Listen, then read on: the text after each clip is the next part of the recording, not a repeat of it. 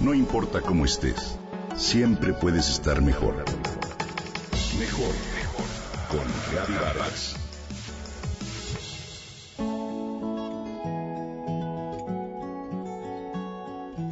Hace 50 años corrió el maratón de Boston y casi fue expulsada. Iba vestida de tal forma que pasara desapercibida, pues la carrera era una actividad exclusiva para los hombres debido a la gran preparación física que se necesitaba. Trataron de detenerla para expulsarla, pero no fue posible. Corrió hasta la meta. Catherine Switzer volvió a correr 50 años después en la edición 2017 del Maratón de Boston y hoy hace historia. Cuando su entrenador le aseguró que ninguna mujer podía correr un maratón, a Kathy le dolió. El dolor que sintió acabó por convencerla que debía mostrar al mundo que una mujer se llamara como se llamara y fuera de donde fuera, podía ser capaz de correr un maratón. Llevaba tiempo que corría distancias que hoy son consideradas de medio fondo y comenzó a entrenar con mayor dedicación. Tres semanas antes de la maratón ya completaba con facilidad los 42 kilómetros. Cuando ya tenía que registrarse, la asaltó la duda.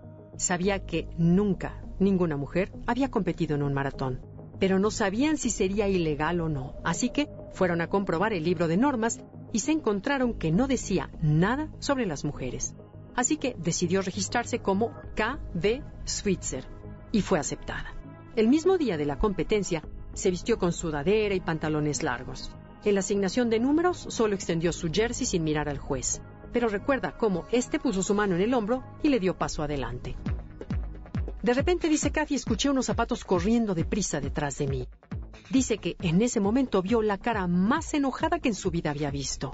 Sal de mi carrera y devuélveme el dorsal, gritó Jock Semple, codirector de la carrera entonces, al detectar que efectivamente era una mujer. Me agarró de los hombros y me empujó, recuerda Switzer. Entonces, Arnie, su entrenador, salió y defendió el derecho de Kathy a correr. Se armó un revuelo y a partir de ese momento todos estaban pendientes. Algunos de los competidores, incluido su novio, la escoltaron hasta la meta y no permitieron que fuera retirada de la competencia. Sabía que tenía que terminar, que si la abandonaba, la gente volvería a pensar que una mujer no era capaz de correr un maratón. Cuatro horas y veinte minutos tardó en recorrer los 42 kilómetros con 195 metros. Dijo que al cruzar la meta supo que a partir de entonces tendría un plan en su vida y se dedicaría a ser mejor atleta y sobre todo a facilitar oportunidades para las mujeres que quisieran participar y experimentar esa fuerza, ese poder, esa libertad. Al día siguiente, como Kathy recuerda, ella, la chica que acababa de correr un maratón, ocupaba la portada de los diarios, aparecía en todas las páginas, la historia cambió y la cambió ella misma. Cinco años después comenzó a permitirse legalmente la participación de la mujer en los maratones. A través de su vida, Switzer corrió 35 maratones, ganó la edición de 1974 en Nueva York con un tiempo oficial de 3.07.29. En 1975 fue subcampeón en la maratón de Boston con un increíble tiempo de 2.51.37.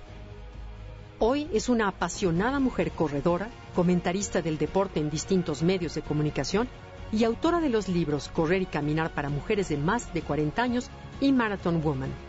En 2011 fue incluida en el Salón de la Fama Nacional de Mujeres en Estados Unidos, donde se le reconoce haber abierto las puertas al género femenino en esta disciplina deportiva y desencadenar con ello una verdadera revolución, la cual le agradecemos.